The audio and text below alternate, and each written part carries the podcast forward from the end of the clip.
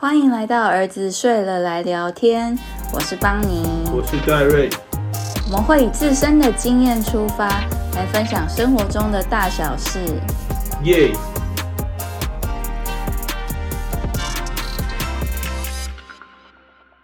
们这一集的主题来录一个职场相关的，关于要怎么疏解职场这种日复一日的疲劳感啊，工作的一些倦怠感。那我觉得这个我们两个都蛮有心得，可以跟大家分享。没错，因为我们的梦想蛮大的，也因此我们做了很多会让我们很累的选择。对，就包含说，就是不止一份的工作，我们同时有四份工作，差不多，然后有家庭生活。其实有些，比如说像医疗面，好，医疗面其实日复一日的感觉还蛮明显。对，我觉得应该是跟大多数那种在职场啊、大公司里面的人很像，就会觉得每天的工作其实都差不多。当然自己会有进步，但是你可能每天就是要面对就是一个 routine，就是比如说要开会啊，要做什么，然后就是从一整天从早到晚。虽然说会有进步，可是其实就是有点在圈子内小专业领域上驾轻就熟。那你自己。会担心说，这个我这样的进步拿到外面的市场会不会其实它没什么价值，所以反而就是也不敢。虽然说觉得累了，觉得疲倦，也不敢说那我就转，我就试试看别的领，因为自己都在这个里面投入了时间，然后变成熟练了，似乎就该继续这样走下去。医疗其实就是一个非常重复性的工作，不管是在医院还是诊所都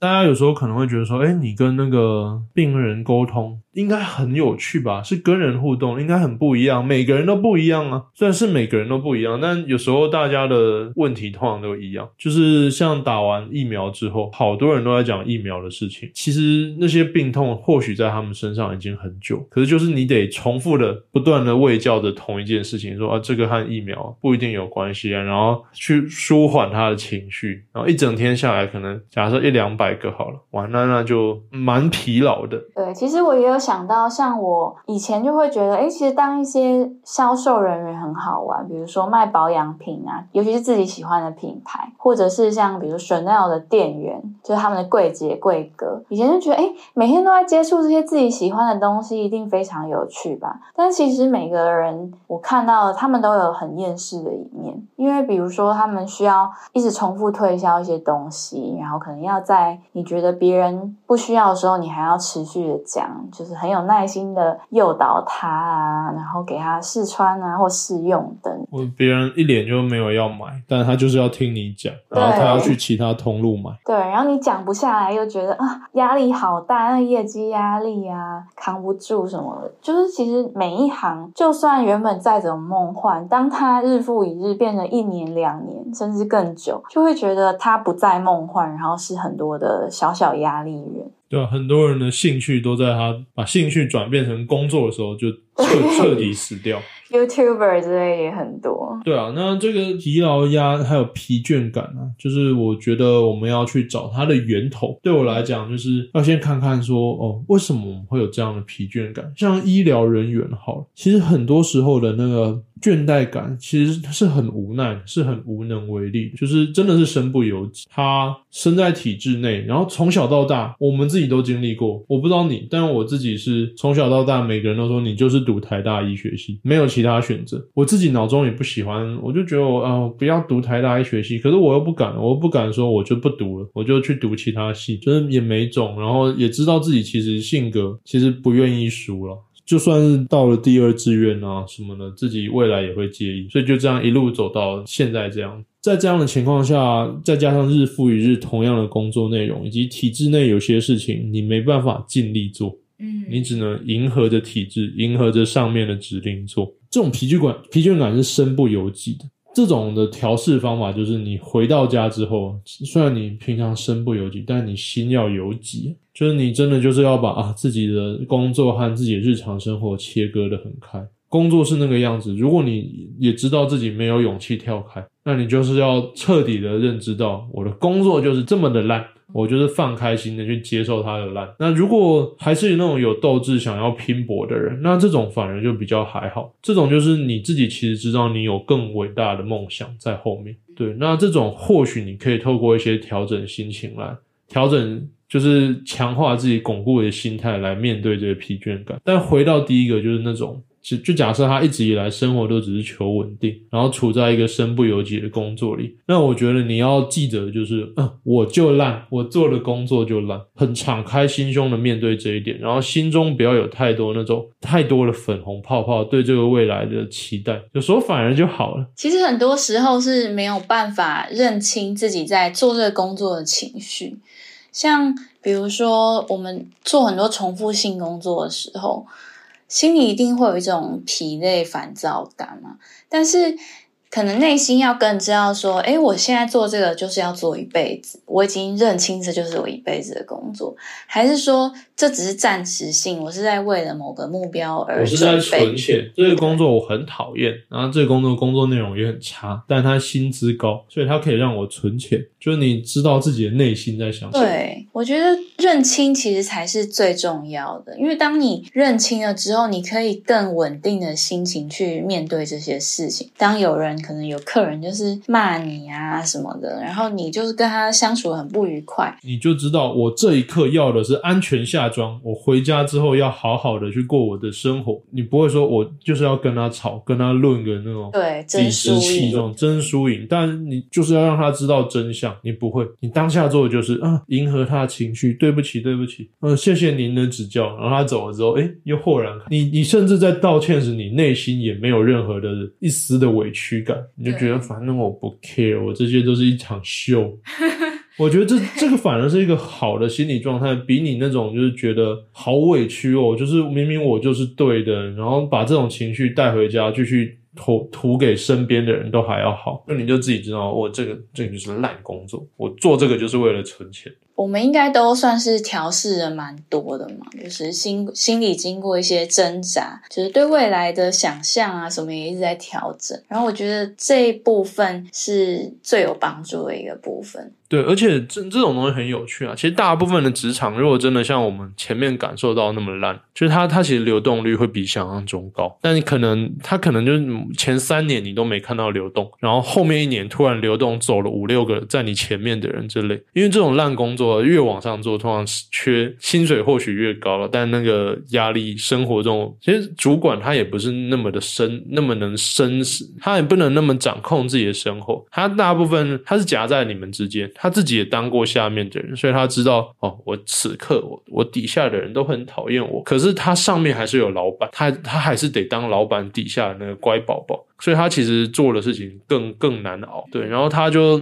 但他薪水比较好，或许能帮助他熬下来。这样，那这种流动率高的工作，有时候当你意外找到这种我就烂的心态，你做的更更稳当的时候。哎，前就你的气就比别人长，所以前面的人离职之后，你就突然递补上去变主管。嗯，我觉得在工作当中，其实很多时候是要去换位思考，就你要去想说，为什么别人愿意做这个工作，他在这边可能得到了什么，然后他未来会怎么样？那我这个位置现在是怎么样？就是当你了解到整个职场环境的时候，其实也有助于你选择用什么样的心态面对这一天。对。那这种就是属于啊，这个烂工作，处于这样心态的人。但如果你是一个很有抱负的人，你内心想的就是更远大的未来。那其实就算在流水线的工作里，诶，你自己内心也不要闲下来。你虽然处在流水线的其中一个步骤，但不一个一个环节而已。那你可以尽量的去了解整个流水线是怎么运作，整个流水线是怎么产生的。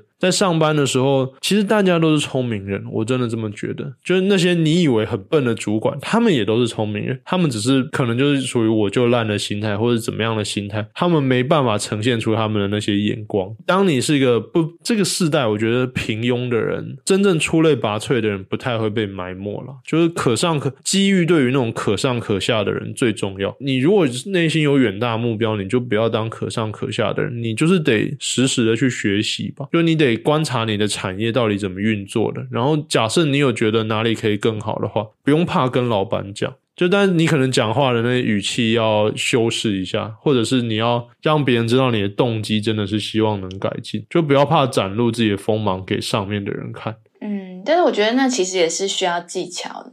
对，就是需要一些，就是那可能就之后再来讨论。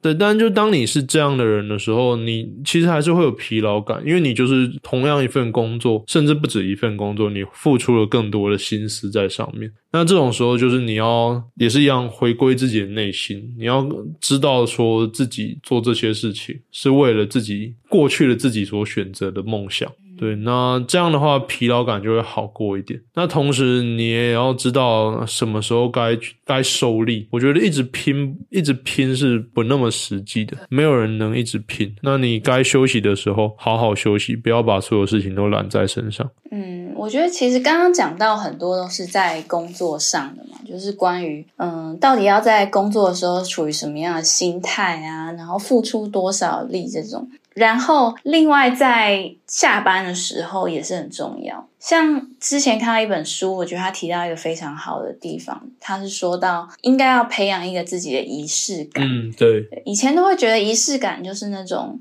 嗯，可能就是很不切实际的一些无聊的形式，满足一些少女心啊，还是一些自己所谓精致的生活。但其实并不是。仪式感是可以让，就是一整天有一个自我掌控的时刻，那就做了一个缓冲的感觉，像下班回来，然后你去买一个咸酥鸡，然后坐在桌子前面喝着哎无糖绿茶配。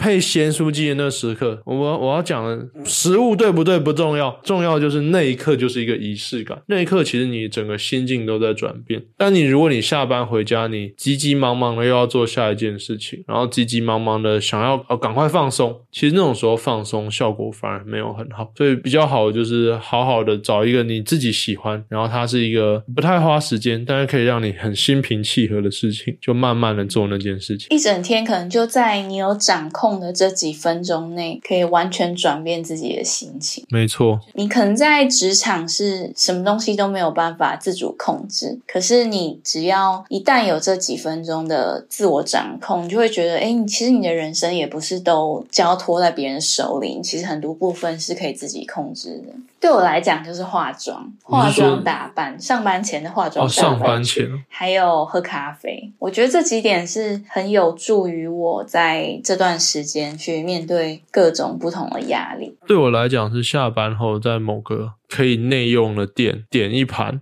什么 不 OK 的食物，然后慢慢的吃。对，但那我这样其实是不对，因为我我这个其实它是建立在一个不好的习惯上，所以我如果我的仪式感长期都得建立在不好的事情上呢，也没有不好啊，其实也没有不好，只要我吃的东西够健康。大家就注意一下，如果仪式感是在一个不那么对未来有益的事情上，我们稍微调整一下，看仪式感能建立在哪里。对，其实洗澡之前。有看到很多这样的书啦，就是他们都会说，你吃东西不可以当做一个奖赏，因为它会形成一个正回馈。就是当你需要奖励自己的时候，你就要吃那种食物。那久而久之，就是你会变成你更想要去吃那些东西。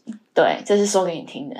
没有我，我当然知道这些啊。我书看的还少嘛。但是你就做不到。没有，我做得到。就是你这个东西，可能就是你一星期就一次这样。那还是一个奖赏。哎，我觉得你这样就太严格，你这样就在对自己跟自己的人生过不去。你就不吃甜点吗？My gay。那那不是我一个 routine。对了，对啊，就所以当我们一周一次，这个也还好吧，不要太频繁就还好。对啊，只是我觉得心态上，可能如果能不把它当成一个。那是你奖赏的 routine，然后你是在戒除它，这样的心心态可能更好一点。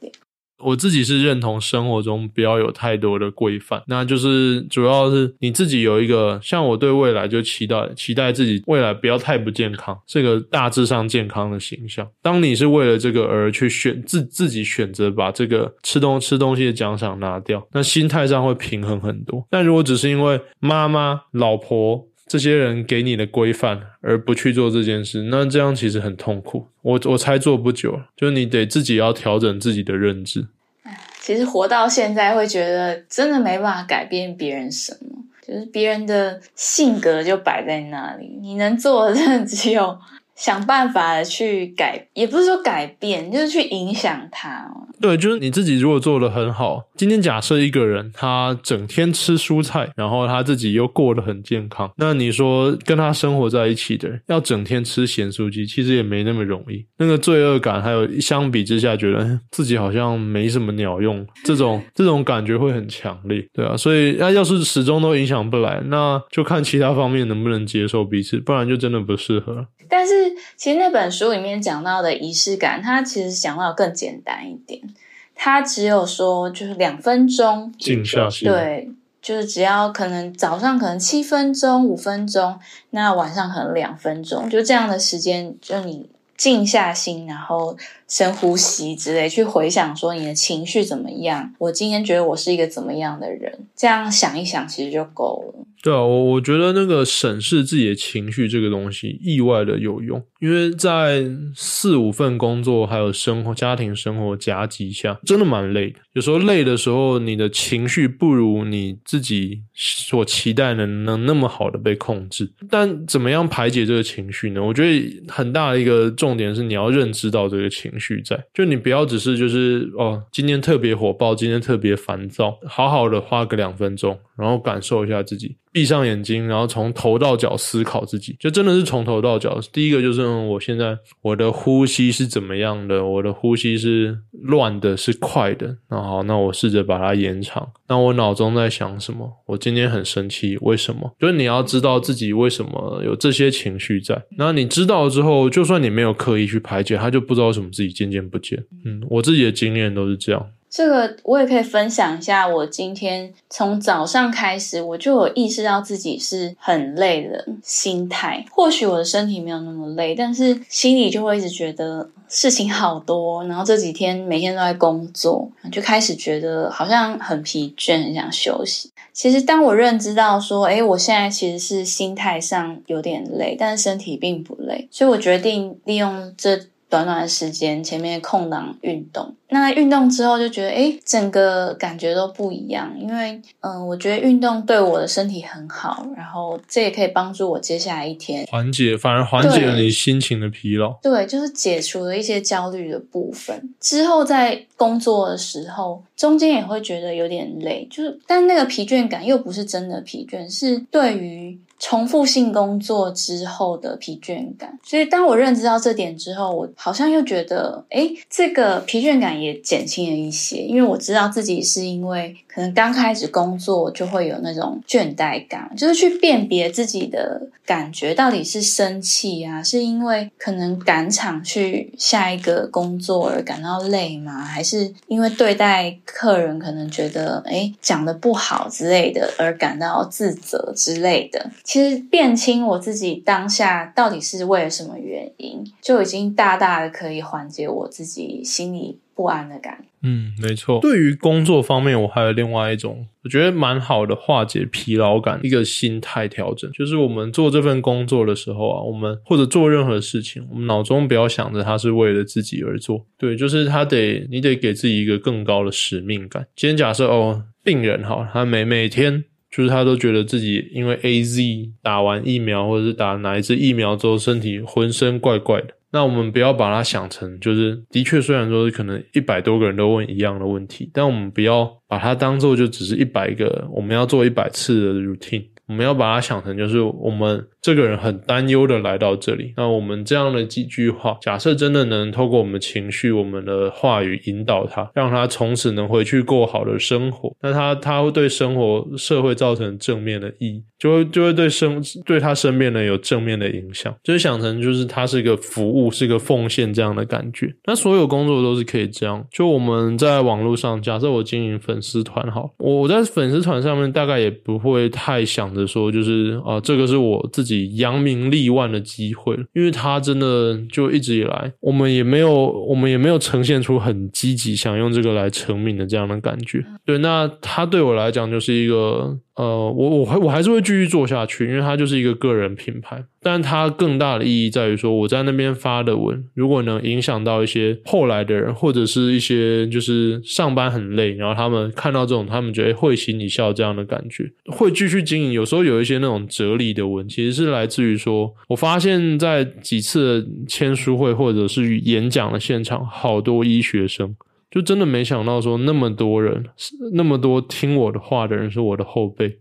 那我会想要告诉他们我眼中看到的世界。很不好意思的说，这个其实我觉得很多前辈们看到的世界不是真实的世界，就他们是被教育的世界。然后他们始终就在前面我说的那个我就烂的工作里，我就烂的区块里当着主管。他们他们没有真正理解到外面的世界，或者是整个世界是怎么样的运行规则，跟小圈圈里又不太一样。有时候会想要让大家知道，让后面的人知道，就是世界的不一样，就让他们有机会自己去探索。我有发现很多，其实我们前辈有在做一些很不一样的事，可是可能由于身边实在太少人也在做这种突破原本医疗圈的事情。所以他们不太愿意出来大声的呼吁自己做的事，因为一出来讲就是被攻击。对，就是被 这个圈子又有有时候有点，我觉得过度保守了。就是当你和别人不一样，你是城外的人，城内的人就会讲你是有问题的人，因为你在城外，所以导致到后来城外的人都不愿意发声。但其实外界是很宽广的，就我们一直很想要让后面的人知道，说你并不需要就是局限在你不喜欢做的事里面，你其实还有很多选择。对，然后你同样可以做到做了一个对社会对真的是。好的一个使命，对，但你的眼界、你的格局得得先往上看，你才不会目光局限在那弹丸之地，想着怎么在那么小的圈子里迎合一些体制，迎合一些上面的人定出来，其实也没什么意义的规则。主要就是你要对你自己的生命要有一个更崇高的使命感，就你可能不要只是为了自己过得更好的生活。如果是说为了家人过得更好的生活，这个也是一种好的使命感。如果能为整个社会就更好，我觉得。这样其实动力会很充足，那也不太会累。你前面没有讲完，说你 就是你在粉砖发了一些比较震惊的那种心路历程文章吗？有，我其实发那种心路历程文也是，也有时候也是蛮蛮煎熬的，蛮煎熬的。首先是就是粉丝专业这种东西，你发太正经的东西，有时候没有人要看，没有人要看，大家要看那种迷因梗图，那没有人要看，其实也没什么问题。但问题是，就它就会降低触及率了，就是渐渐的会越来越少人能看到你的声音。那对于我这样一个想试着让更多后面的人知道我看到的世界的人，这的确稍微。的冲突，但其实也也没关系。对，毕竟是在传达正确的事情。对，但有时候又会觉得说，我发这个会不会大家太一整天下来又要再看这种很沉重情绪的东西？所以就我发的比例相对比较少。诶，为什么我会讲到这个？应该你是要讲说，经营粉丝也是因为你想要传达好的东西给其他后辈，或者是其他不同领域的人，让他知道说，嗯，就是有很宽广的世界啊，有很多条路可以走。所以因为这样子，你才愿意继续做这个东西，不是因为自己的私利呀，或者是一些自己个人的小目标，这样子可能就很难在繁忙生活中达成这样的事。大家有时候看到一两个叶配，就就开始啊防卫心就是很启动，就是好像所有经营粉砖人都是为了自己。坦白讲，我们我们有四个工作，他只是其中之一。对，那他占的收入比另外超少，超少，真的大可不做。有时候真的会觉得，是不是不接叶配会轻松很多？但是自己又真的喜欢那些东西，觉得如果我又想介绍他，然后厂商也提供我产品啊，给我机会去介绍。他这样，我为什么不做呢？其实心里也是有点小犹豫啊。其实大家也要知道，说每做任何一件事，一定会有人议论。你什么时候不会有人议论你的每一个选择？你什么事都不做的时候，你把自己藏在人群中，那不是我们希望的样子。我觉得只要记得说，我们终究是在做事，而其他人终究是在议论，这样就可以。我大概总结一下前面的部分，就是我们有讲到说，要怎么样去缓解。工作的疲惫感嘛，那首先是分成，就是在工作时跟工作后。那工作的当下呢，就是一定会遇到很多不同的状况，但是。首先就是要认清自己的心情，你的目标是什么？那你在做什么事事情的时候是开心的，什么时候不开心？然后去理清说自己究竟是怎么样的情绪去面对这些事情，就是这样会对自己当下很有帮助。然后工作完回家的时候，就给自己一个小小仪式感，来帮助调整心情。等一下，等一下，我们工作。工作时是不是还有讲其他的东西？工作时就是还有，就是你要意识到自己这是一个有使命感的东西。对，其实它不只是工作时，你的整个生活，你最好都是有使命感的在过。内心会有很多平静啊，然后对自己有信心的情绪产生。对，另外还有就是前面有提到说换位思考的重要了，就是在你一份工作里，你要做的其实可以不只是你那一份流水线工作，你还可以正视整个环境，然后去看其他职位的人他们到底在想什么，那也可以厘清说自己在这个工作你的位置到底要做多久，或者是你的目标要放在哪里，可能对未来是有帮助。对，那另外就是工作后，就是包含像是仪式感建立啊，可以是自己一些喜欢做的事情，但最好是对健康或人生有帮助的。那要不然就是一个可能短短两分钟的一个思考的时间，就是厘清自己的情绪，然后感受自己身体是不是不舒服啊，还是怎么样，就是单纯的感受其实就够了。自我感受，然后仪式感、使命感，大概就这三个东西。对，那这集差不多就到这边了，大家拜拜。拜。如果你喜欢这个节目，欢迎到我们的 Apple Podcast 打新评分，给我们一些鼓励，或到我们的 Facebook、Instagram 跟我们聊聊天哦。